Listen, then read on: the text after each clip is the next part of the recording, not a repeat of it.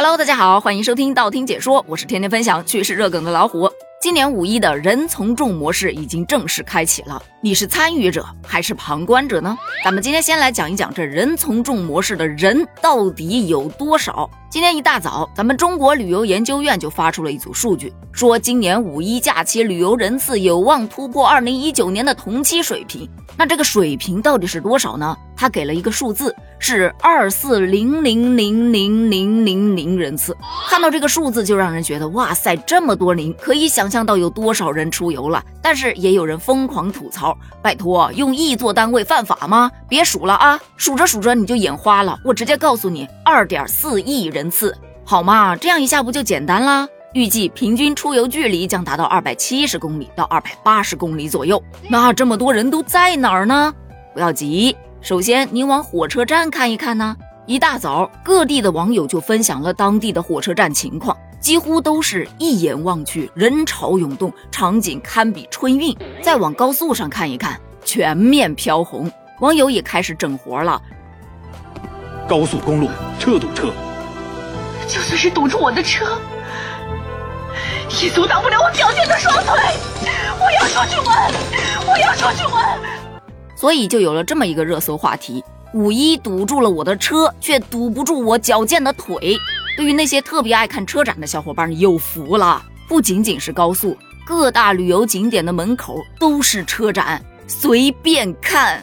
来，咱们镜头再往景区走一走。景区不用想也知道啊，肯定是人挤人啦。这挤吧挤吧，还挤出了不少的段子。有说看看西安，秦始皇看了都想搬家呀，为何这么多人？是六国打过来了吗？再看看泰山，拜托，是叫你们来爬泰山，不是来攻打泰山呐！这乌泱泱的泰山都被你们踩矮了。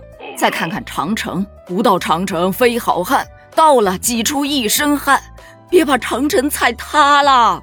你以为你看的是风景吗？不，往前看全是后脑勺，往后看全是脸。于是就有人发出质疑了：今年的五一是疯了吗？此前明明有很多人是唱衰消费的，就说疫情过了之后，大家口袋里都没钱了。结果这五一的火爆，啪啪打脸，震碎三观呐！不管酒店涨了多少倍，一推出就被秒光，也让人毫无防备。明明都在喊没钱没钱，结果呢？哼，小丑竟是我自己。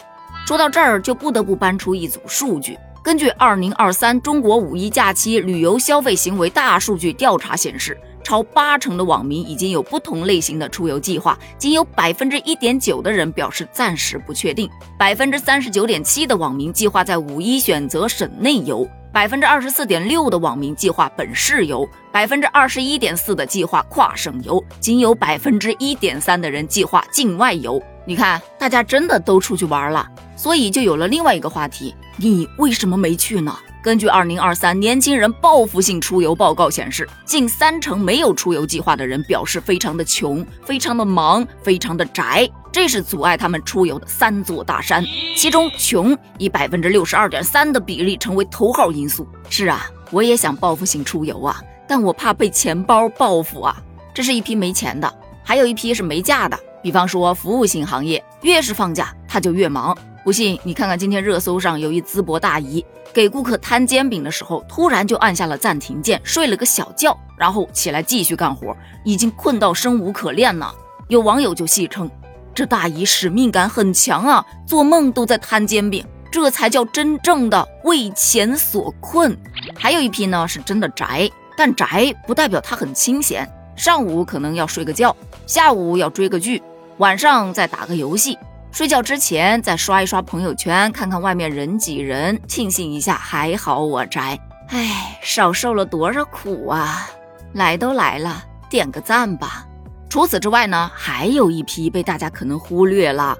要知道，每年五一那都是扎堆结婚、扎堆办喜事儿的。要是没三两个礼要送，那只能说明你的人际圈子太窄了。好了，咱们今天的话题就聊到这儿了。这个五一假期，你去旅游了吗？如果去了，去的是哪儿呢？人多吗？如果没去，那么你没去旅游的理由是什么呢？欢迎在评论区留言哦，咱们一起来探讨一下。评论区见，拜拜。